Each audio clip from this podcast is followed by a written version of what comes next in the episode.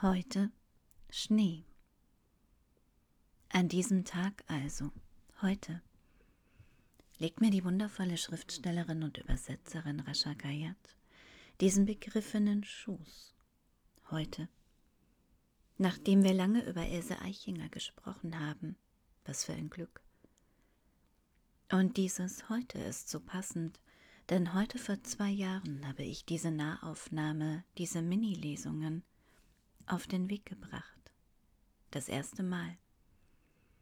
Ich habe geschrieben und gelesen und eingesprochen, und Menschen ihrerseits haben zugehört und gelesen und manchmal zurückgeschrieben.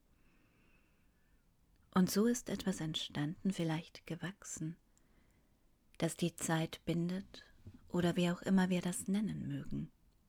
Jetzt, hier in diesem Heute über das und mit dem ich sehr dankbar und glücklich bin. Während ich wieder am Schreibtisch sitze, es schneit. Schnee ist ein Wort, schreibt Ilse Eichinger. Und ich aber, ich schreibe ja nicht mehr mit dem Wetter. Ich sehe einfach nur hinaus aus dem Fenster. Und dass das einfach so geht, auch das denke ich sehe in dieses Weiß, in die Flocken, wie sie von oben nach unten fallen. Eigentlich eher ein Schweben. Wie sie ein bisschen schneller werden, ein Treiben daraus wird. Ein Übereinanderlegen von Weiß, dünne Schneelagen, Weiß auf Weiß. Wie es dieses kleine Wort beflockt, verdichtet. Heute, während ich also doch wieder mit dem Wetter schreibe. Und heute in meinem Kopf hin und her schiebe, überlege, warum es mich vorhin förmlich so angesprungen hat. Dieses Wort heute. Was für ein Unterschied darin liegt, ob ich das Wort klein oder groß schreibe, dass dieses großgeschriebene heute schon fast ein Raum, ein Haus für mich ist, das sich betreten lässt. Am Satzanfang oder Beginn eines neuen Denkens das heute als eine Tür, die ich öffnen kann. Öffnen in die Gegenwart eines anderen Menschen hinein. Wie schön. Und es schneit wieder in diesen Tag oder den Tag entlang. Warum gerade heute? Heißt einer der Lyrikbände von Max Sessner. Im November 2014 zieht dieser Band bei mir ein. Eine lange Weile also. Und das titelgebende Gedicht, warum gerade heute, schlage ich gerade heute nach. Und das ist wunderbar, so ein Lächeln in mir, denn manchmal verbinden sich die Worte und die Sprache und vielleicht die Menschen. Zwei Begriffe, wie hier das Heute und der Schnee. Tage. Warum gerade heute ich? schippte Schnee und dachte nur Gutes. Wie warm meine Stiefel sind, dachte ich und wähnte, mich glücklich ein Mann um die fünfzig, gesund nicht ganz ohne Hoffnung, so schaufelte ich den Schnee zu einem Haufen und klopfte ihn fest. Die Luft roch nach Münzen, die Vögel nach Brot. Aber dann, hört mir zu, stellte ich nach getaner Arbeit die Schaufel zur Seite. Wie ein Samariter schimmerte der Schnee und ich konnte es spüren. Kein Wind regte sich, der Tag glitt zurück zu den anderen Tagen. Und auch dort stand ich bereits in wärmenden Stiefeln und blickte zum Himmel.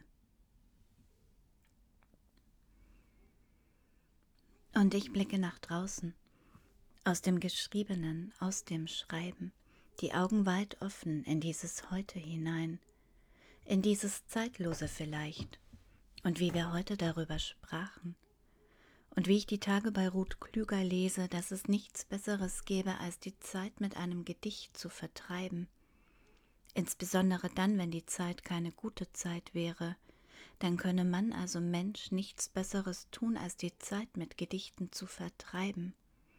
Und also mache ich das hin und wieder, versuche es, ich greife nach, ich rühre an ein Gedicht und noch ein Gedicht. Ich unterstreiche und markiere, als würde ich nach einzelnen Flocken greifen, würde das Wort den Satz halten in meiner Hand in der Wärme, würde es sehen, wie es schwindet, die Sprache unsichtbar wird, weil keine Stimme oder kein Ton gerade zu hören sind. Oder vielleicht doch, wer weiß das schon. Und bei Etel Adnan lese ich, Schreiben stammt aus einem Dialog mit der Zeit. Und die Fenster öffneten sich. Und auch, dass Zeit nicht übersetzt werden könne.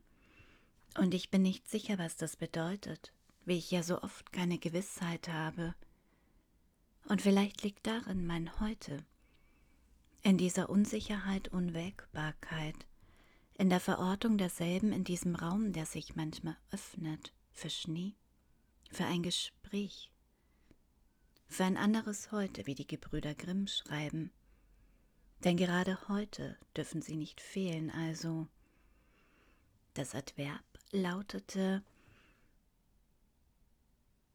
aus Hio Tagu, an diesem Tage zusammengeflossen, Mittelhochdeutsch Hiute.